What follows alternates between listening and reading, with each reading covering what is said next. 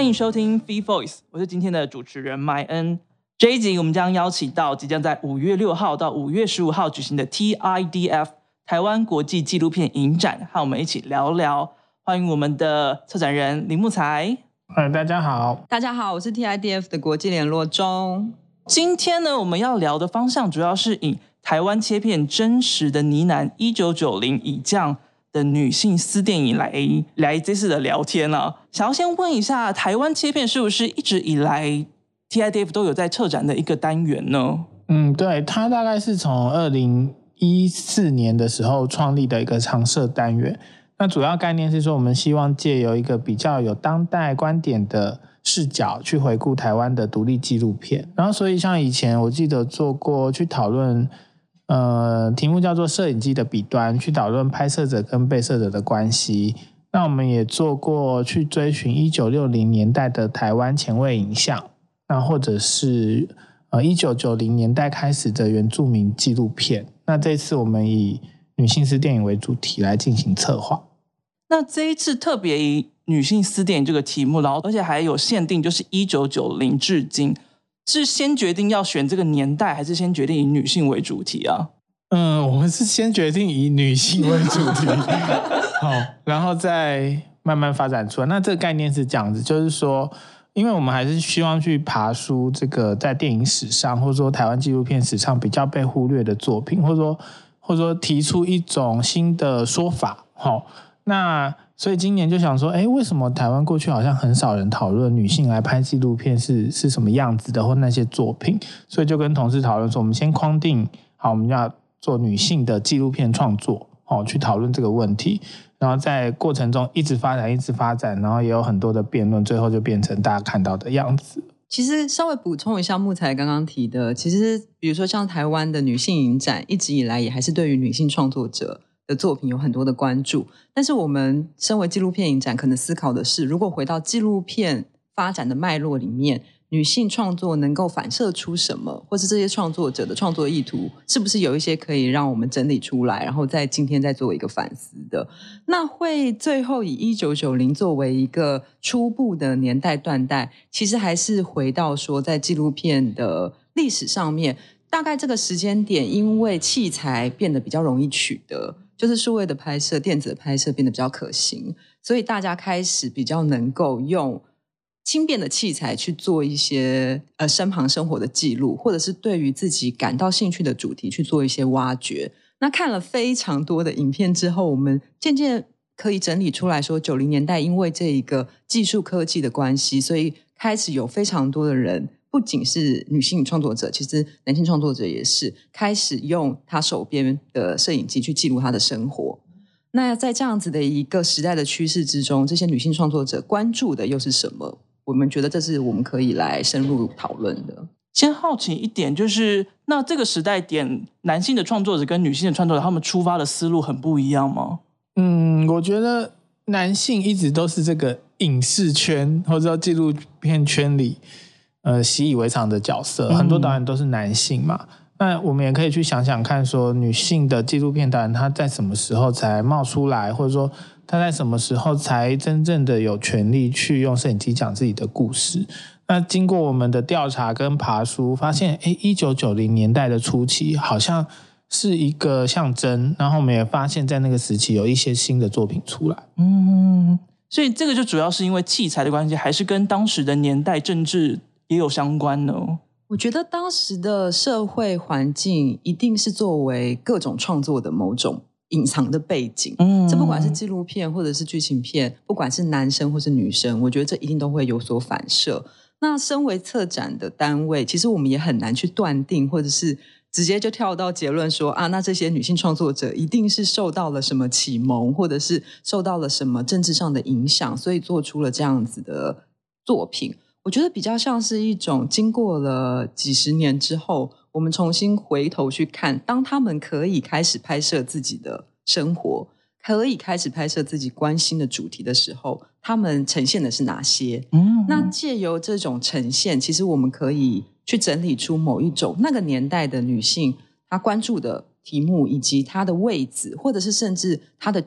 在这个权力结构之中。他的相对可能遭受到的某些压力，或者是可能的压迫。但这比较像是一个整理者、研究者或者策划者，去把这些作品做了一个纵观之后，希望可以做出一个并陈。然后让大家自己去观察之后，可能有一些自己的心得跟发现，这样。但是并不是说我们一定要一分为二，就是这个年代的女性创作者一定就是很想要去抗争啊，或者是一定很想要去对抗某一种权力结构。我觉得我们并没有这样子的主张啊。对，那我觉得像刚刚中提到女性影展，其实它也是在九零年代初期创立的嘛。那我们跟女性影展的策展人佩佳有很多的交流，我们就甚至问他说：“哎，女性影展为什么是在那个时空背景下创立的？”他就跟我们说：“像八零年代欧美有女性主义，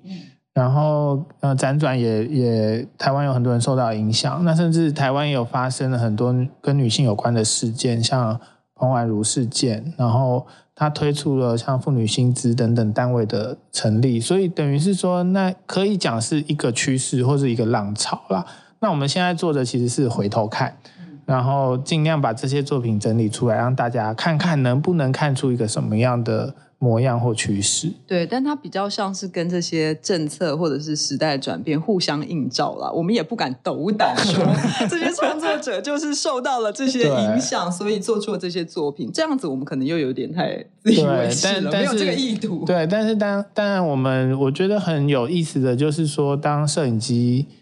轻易简便之后，其实任何人都可以拿它来做一些更有创意的发挥。那当这个便利性存在。放到女性身上的时候，我们可以看到什么？也就聊聊一下这次的影片好了。因为其实我在看的时候，像日常对话、杂菜记啊、我的回家作业这些，他们很多都是从自己的家庭或自己的视角去跟家人啊，或者是跟自我进行对话。我觉得其实，在看的过程当中，有种他在实验的感觉，他在进行不同的对话实验，而挖掘出自己亲人不同的面相。像日常对话就是蛮惊人的，就是他在这场对话当中。找到他母亲不同的面相，然后开启了另外一段对话。这也是你们在选的时候有特别选这样子的类型吗？嗯，我们其实没有特别去选，但是这边我们基本上有几个关键字啊。第一个就是我们希望她是女性导演的创作，哦，那女性跟创作对我们来说都很重要。第二个是当这个创作类型我们要把它聚焦在什么样的纪录片类型上的时候。我们就发现说，有一个类型可能更符合我们刚刚谈的方向。那那个类型叫做个人电影，有 personal cinema。换句话说，就是当这个摄影机便利之后，你如何拿它来记录你身边的大小事？那这些女女导演所记录的大小事，在这次的片单里，其实这些事情可能在当时，或甚至是现在，它都带有某一种，譬如说被忽略、被主流的叙事忽略，或者说被禁忌、被压抑的状态。讲包括很多女性的身体经验、情欲这些事情。那有些当然是现在看起来可能二三十年回头看，觉得哎没什么大不了。可是，在当时候其实可能是很挑战的。嗯哼哼，你可以给我们就是稍微介绍几部，就是可能在挖掘途中特别艰难的作品吗？嗯，我我觉得可以讲一部，大概是一九九八年，就是我们这次新挖出来的影片哈。那呃，这个导演叫陈信芬，我们本来只知道他在二零零二年的作品叫《女儿潮》，哦，是他跟四个他非常要好的女生朋友们共想要共组一个家，哦，那我们跟陈信芬导演联系之后，他就跟我们说，哎，其实我一九九八年的时候还有拍一部片，是导演自己提出来的，对，然后我想说，哎，我们从来没听过啊，原来那是他在当时候念书的时候的一个学生作品，就是拍他的女朋友。好，然后他的女朋友在呃《女儿潮》里面也有出现，所以一九九八跟二零零二的梦跟《女儿潮》好像就形成了一种续集或上下集的对话。那你就看到哇，这个在当年九零年代、两千年的时候，他们是多么想要去组成一个女性的家庭。然后这件事情到现在哦，终于可以了。可是当时候这些情欲的流动也好，然后这些感情到底是。要怎么抒发出来？所以我觉得可以挖到这些作品是蛮幸运的。对，然后另外是，当我们确定要以个人电影、私电影作为一个出发点的时候，我们发现跟往年比较起来，我们面对到一个困难是，因为这个都是多年前他们在担忧的事情，或者是他们的朋友、他们的家人。跟他们的关系，所以其实有一些导演他是不太愿意在二十几年之后再重新回顾当时的点点滴滴。哦，再有说这些都是已经是他的历史过往，他就把它封箱起来没错，没错，就大家应该也都可以理解这样子的感受嘛。就是假设说我今天拍前男友、前女友，然后二十年后有人想要去从我记忆的抽屉中拿出那一段。回忆这样，我多多少少我可能也还是会有一点犹豫。那或者是有一些导演，他可能是拍摄他的朋友的爱恨情仇。那那些朋友现在也已经，比如说结婚啦，有的现在家庭有小孩，那他可能就会有点顾虑，说是不是要再去触碰这样子的题目？对，所以在这一些影片的组成之中，其实我们。我感觉是比往年花了更多力气去跟导演谈心，然后让他们知道说，我们多年之后再把这些作品给重新的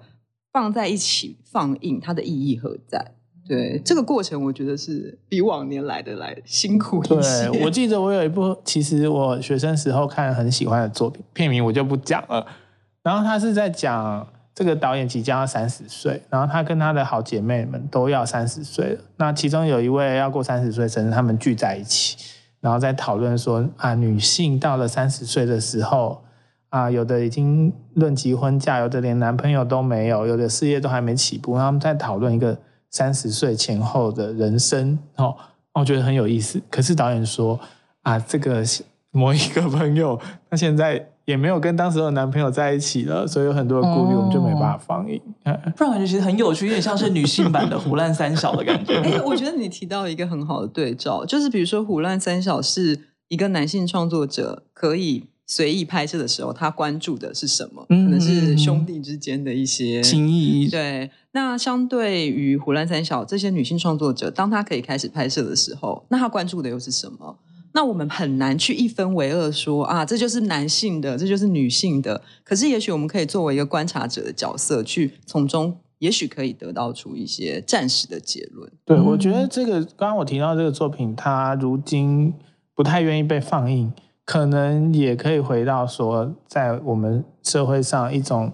男女权利的问题，也可以回应回应它。我那个时候在看那部的时候，也是非常的喜欢，因为它让我联想到。就是一九七零年代有一个蛮有名的美国作品，是一朱棣芝加哥所做的，叫做《Woman House》。他就是找了一群大学生一起合作，就是只有女性的方式，然后把这整个破败的空间修筑成一个他们展示的空间，然后并并在里面展示各式各样的作品。然后第一天的放映，第一天的呃展览，他们是只限女性可以观赏。但是后来几天，他们才开始开放了男性的观众一直进入其中。然后在查到这件事情的时候，我再回去查《女儿潮》，发现他们一开始的放映也有同样的模式，就是一开始只接受女性观众去观赏。我觉得这件事情是非常酷的。嗯，我觉得现在观众回去看《女儿潮》，真的会蛮惊讶的，说哇，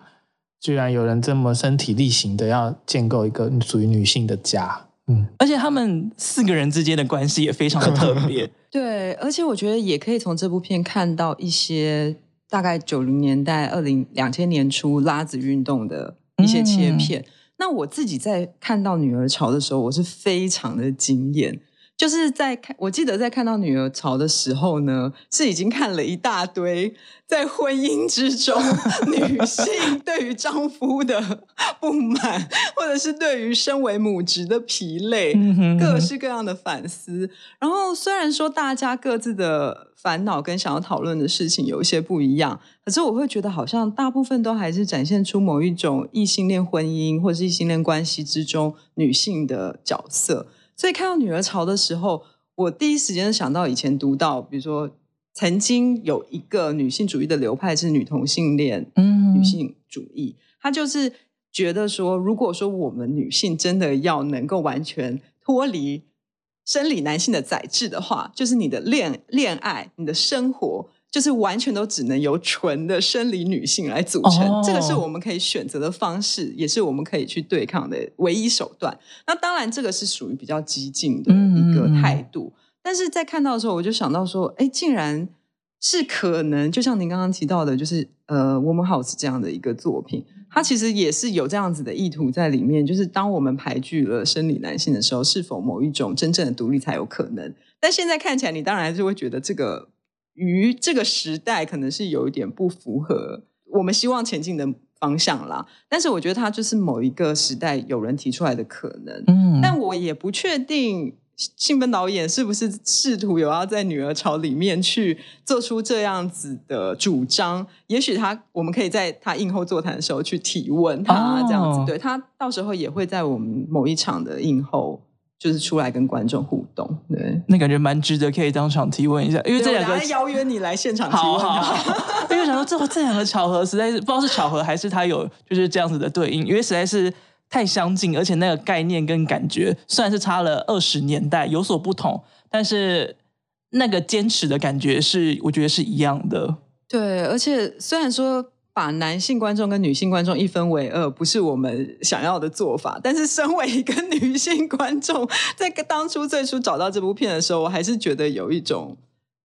好像是某一种纯女性社群之中的互相理解的那种很、嗯很很开心的感觉。而且我觉得这样的作品，其实，在那个年代有其必要性是真的，哦因为在那个时候，就是男性可以参加任何东西，但是女性不行，所以他们才刻意就是营造这个只有女性可以参加，男性只能当顶多是旁观者的角度，让他们去思索，就是不是每一件事情你说要参加就是可以参与，而你是要用不同的角度去看待这些事情，跟看待现在的社会。好，一定要邀请主持人来看那一场映后座好。，我也很期待。好的，好的。另外，我还有一个蛮喜欢的，就是刚才也有提到了《杂菜记》，它这次也是跟另外一部，也等于有点像是前传跟后传的那种感觉是，还有《黑昼记》的部分一起放。你可以帮我们介绍一下这个系列作品吗？嗯，《杂菜记》的话是许慧茹导演二零零三年在台南艺术大学学习纪录片拍摄的一个作品哦。然后他其实就是静静的观察跟他相依为命的父亲，因为他的妈妈很早就过世了，所以他都觉得世界上就只有我跟爸爸，然后就是爸爸跟我。但是爸爸的工作又很辛苦，然后呃，他们就住在一个一个小家庭里面，所以他用镜头很深情的，其实是凝视他爸爸的身体啊，去特写他爸爸的指甲啊，或者是说他爸爸劳动的情况。然后这个片子在当时候其实引起很大的讨论，因为它跟我们一般好像肖像型的影片不一样。肖像型的影片可能会说啊，介绍他是谁等等等，可他其实完全也没有对白，就是静静的看他。哦，然后当当时候我记得在学校的时候引起很大的轰动，有人很喜欢，有人很不喜欢。但是我在二零零八年的时候，这个导演又再拍了一个以他父亲为主角的纪录片，叫《黑昼记》，就是他爸爸得了癌症哦，然后他还讲说，作为一个女儿的心情要怎么去照顾他爸爸，等于是送他爸爸最后一程。但是他在后期的时候，却发现自己好像也因为家族遗传的关系，自己也生病了。那作为一个女性，自己又生病了，然后爸爸要离开她，到底要怎么自处下去？所以我觉得这两个作品，我们特别把它放在一起。其实当然它是前传跟后传，那它也可以看到说一个女性的成长，或者说在这个家庭里的角色从女儿转变为独立，甚至可能未来会结婚的这个状态是怎样？我觉得是很深情的片啊。嗯，嗯，而且其实，在里面就可以看到，就是一开始在看杂菜记的时候，会以为就是这个爸爸跟这个女儿关系是蛮生疏的一个状态，但是直到后面，就是当他们去扫墓的时候，他爸爸突然问说：“艾琳醉不？”才突然觉得，哎，原本会以为他的爸爸一直被蒙在鼓里，可能不知道在拍摄，但是到那一幕的时候才知道，哎，原来他一直都是知道，而且他们两个都一直存在一个默契，在是不说话的默契。其实除了这部作品以外，像在日常对话里面，他跟他的妈妈也有这样子的感觉，就是一开始都有一种生疏感，但是一路看下去之后，都会有一种，哎，他们其实都存在一种沉默的默契在。嗯，我我觉得在尤其是以女儿的角色来说，你就可以去想象女儿在这种家庭关系里，所谓我们认知的女儿，她她的位置是什么？那因为这些很多片其实在讲她跟父亲，或者她跟妈妈，哦，或是她跟父母的关系，我觉得也很明确的知道说，呃，女性的角色，尤其是女儿在台湾的这个 普遍家庭里是什么样子的？对，她可能跟男性真的会有很大的差异。嗯刚刚主持人提到的几个片子，其实也让我们回想起我们在做这个单元的时候，有的时候觉得好像是在做女性版的在摄影机的彼端，就是就像您刚刚提到的，不管是日常对话，或者是其他的拍摄家人的影片，其实都有点像是利用摄影机、利用拍摄这个过程，可能达到一些对话或甚至和解的效果。那这也许也是个人电影或者私电影的某一个特色。嗯。在这次里面，其实还有一个平行单元在，是跟吴子安合作的，叫做《重如浮波澜》台湾女性实验电影切片。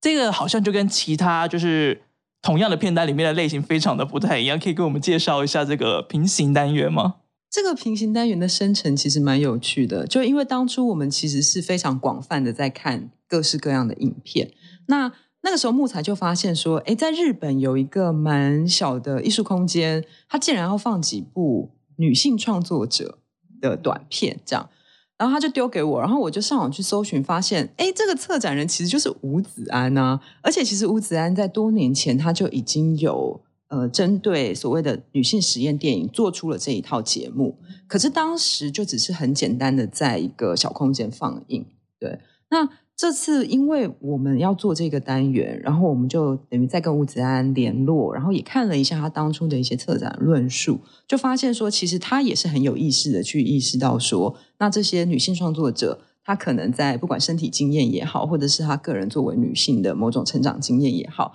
她会如何把她的经验利用比较偏实验，或是比较着重在胶卷美彩的方式去做一个展现。那我们就觉得说。因为我们这一个台湾切片的单元，其实比较着重在台湾纪录片史，就是人家会觉得啊，这就是纪录片的那种本格派纪录片的展现，这样。但其实也有很多的影像创作者，他可能不是用那么所谓纪实的手段，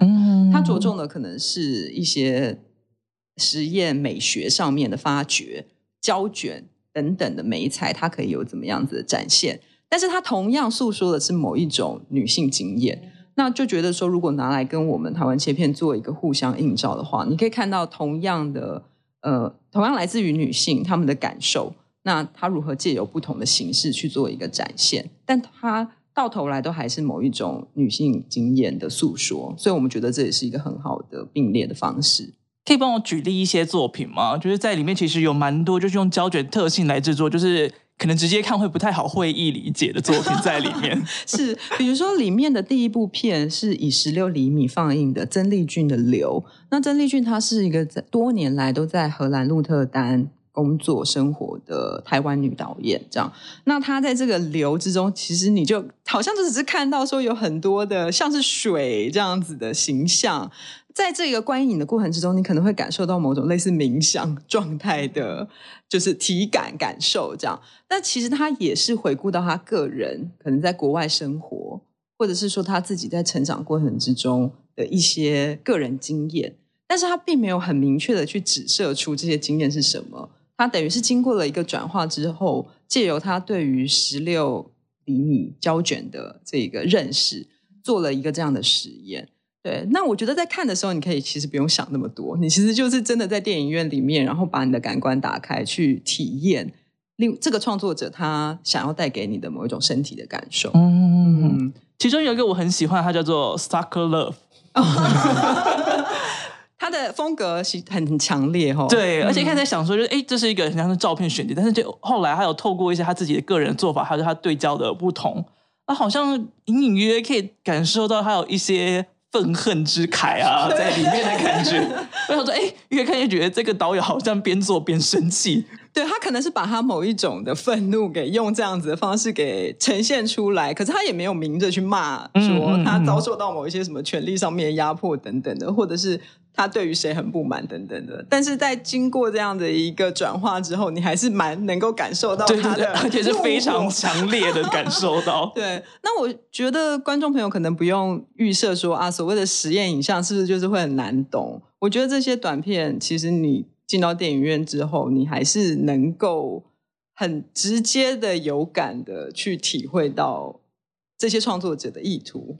对，然后也都会能够产生共鸣。那跟我们这个主单元所要呈现的，可能又是不一样的感受。这样，很欢迎大家来看这一场放映。我记得这场放映它也会有跟随的座谈，对不对？是是是，我们有邀请到这一些这一个节目里面有很多作者，现在人都在海外。那我们很希望说，还是可以让他们，因为都已经说是女性创作者的单元了嘛，还是希望女性创作者可以有一个发声的渠道，大家可以聚在一起讨论。所以我们这次有安排了一个视讯的映后衍生座谈，会邀请到像刚刚提到的丽俊、曾丽俊，然后现在人在美国的徐璐。然后吴子安这个节目策展人，他现在人其实也在法国，大家都在国外。对，然后还有另外一位也是着重在胶卷创作的陈竹许陈竹，那我们会做一个连线的讨论。好，最后也想要问一下，就是除了刚才上述提到的片以外，两位还有没有想要推荐什么作品让我们的观众去看看的呢？嗯，我想推荐一个是二零零五年哦，由吴淑然导演拍的《月亮之旅》哦。那大家想到月亮，可能会想到月经，但不是哦。这部片是他当时候呃导演交了一个尼泊尔的男朋友，然后在台湾谈恋爱这样子。那有一天，这个男朋友就说：“哎，那不然我们回尼泊尔看看好了。”哦，然后他就跟着男朋友一起回到尼泊尔。但是回到尼泊尔的家里，他却发现男方好像都没有一在父母面前称这个导演叫女朋友，就说啊，这是我台湾的朋友，台湾的朋友。然后导演就一开始可能就是百般忍耐，或是觉得哎，是不是尼泊尔有自己的习俗，不太会这么直接介绍。但后来又仔细想想，觉得自己受了很多的委屈。然后他在有一天在房间里就跟男朋友谈开来了，说你为什么不说啊？等等等等等。那他那影片呢？他在后置的时候，其实在他不满的时候会定格，然后加上自己的旁白哦。所以我看的时候觉得非常非常的有意思，就是说他在这个形式上去隐晦了、隐喻了，说其实有一些有一些空间或有些情境下，女生好像不太能够讲出自己内心真正的话，那他反而借用影片的旁白。再把自己真实的声音补进去，所以在形式上或是故事上，你就看真的看到了一个这个女生站在这个异国的恋情里，或者说这个社会的框架里的位置在哪里。那我觉得现在这也是我在这次找片的过程里让我非常惊艳的一部片。那我自己也非常的推荐《月亮之旅》这部影片，希望大家一定要过来观赏。那另外想要推荐的是周旭威导演的《国家大事》。那这部片跟其他的影片比较不一样的地方是，它其实是当年接受民进党妇女部的委托所制作的一部影片，所以它并不是一个纯然的纪实影片。但是在这一个委托之中，它其实交错了纪实跟重演剧情等等，在这之中去探讨说，身为一个职业妇女，在当年。那一个呃时代背景之下，她其实是一个非常疲惫的 角色，就是在国家的政策上面，其实完全忽略了职业女性的需要，职业妇女的需要，所以她等于是利用这部影片来告诉你，哎，我们在生活之中遇到的很多小事，比如说我要推我的。呃，娃娃车经过人行道的时候，我会遇到很多阻碍，或者是我要带着我的小朋友去上班的时候，老板或是同事可能给我的异样的眼光，这些其实好像都是这个妈妈个人的小事，她的家庭的小事。可是其实它反映的是一个国家对于这样子一个群体的忽略跟缺失，就是没有照顾到这样的群体，所以它其实也可以算是一个国家的大事。对，那我很我觉得这一部片其实也蛮具体而为的去展现出所谓的呢喃不一定一定是小事这件事情，就是你看到的是一个个人的关照，可是其实它可以反映出的是一个更巨大的结构之下的某种缺陷，或者是某种呃权力不对等的状态。那也很推荐大家来看这部非常难得的作品。感觉这蛮多作品，它可以从很多细小的观察里面看到了。很多其实不管是台湾的家庭，或者是现在的社会，或者是更多其他国家的女性，在那个时代下，或者这个时代下都有可能遇到的问题。没错，没错，其实有很多是共通的经验。嗯嗯。那最后你会希望就是观众们带着什么样的心态跟想法进去呢？应该也是像刚才说的，可以很轻松的去看待这一些就好了。对，我我当然是希望观众不要想太多，就是放空一片白纸进去，那你就会吸收到最多的东西。但是我想特别强调的是说，因为这个单元的所有影片它都来自于台湾，嗯，然后我们刚刚在讲这些关于性别政治的事情，其实在你生活里是无所不在的。所以基本上，虽然说我希望大家是一张白纸，但是白纸也不可能。所以你其实就带着你的性别经验，带着你的社会成长经验进去看，我觉得会有很多很多的对话。嗯，那我在最后想要强调的是，其实，嗯，就像木材刚刚讲的，不要有太多的预设立场进去看片，然后同时我们影展策展的角度也并不是一定要给这些创作者贴上一个。反抗的标签，嗯，对。那因为每个人他的创作意图不一样，对，有些人可能是，比如说他为了要拍一个作业，或者有些人像刚刚提到，他希望利用拍摄作为一个沟通或者是和解的手段，有各式各样，或纯粹只是一个个人历史的小切片。那我觉得我们不用全部都把它视为某一种女性主义或者是性别运动的先锋者。我觉得这个不是我们 TIDF 想要做的。那如同我们刚刚一再强调的，我们是希望能够。在借由这个回看的视角，希望可以在这之中看到女性创作者，他们可以拿起摄影机的时候，他们关注的是什么？那这中间是不是有一些共同的？我们直到现在都还可以去思考的部分。嗯，好的，再次感谢两位。那影展的时间可以再跟我们听众说一下吗？好的，呃，今年的影展是第十三届哈。那会在五月六号到十五号举办。那我们放映的地点有四个，哈，比以往多了一个。今年会在华山光点、金站维修、国家影视厅中心，还有空总台湾当代实验场这四个场地播放。嗯，好的，再次感谢两位，我是麦恩，哦我是木材，我是钟，谢谢大家，谢谢大家，嗯。感谢您的收听，本节目由 First 制作出品，总编辑张铁志，制作人姐姐麦恩，受访人林木才中，后制江元红。如果你喜欢这个节目，欢迎分享给更多朋友听见，也欢迎到 Apple Podcast 给我们五星评价。延伸阅读 First 台湾国际纪录片影展网络专题。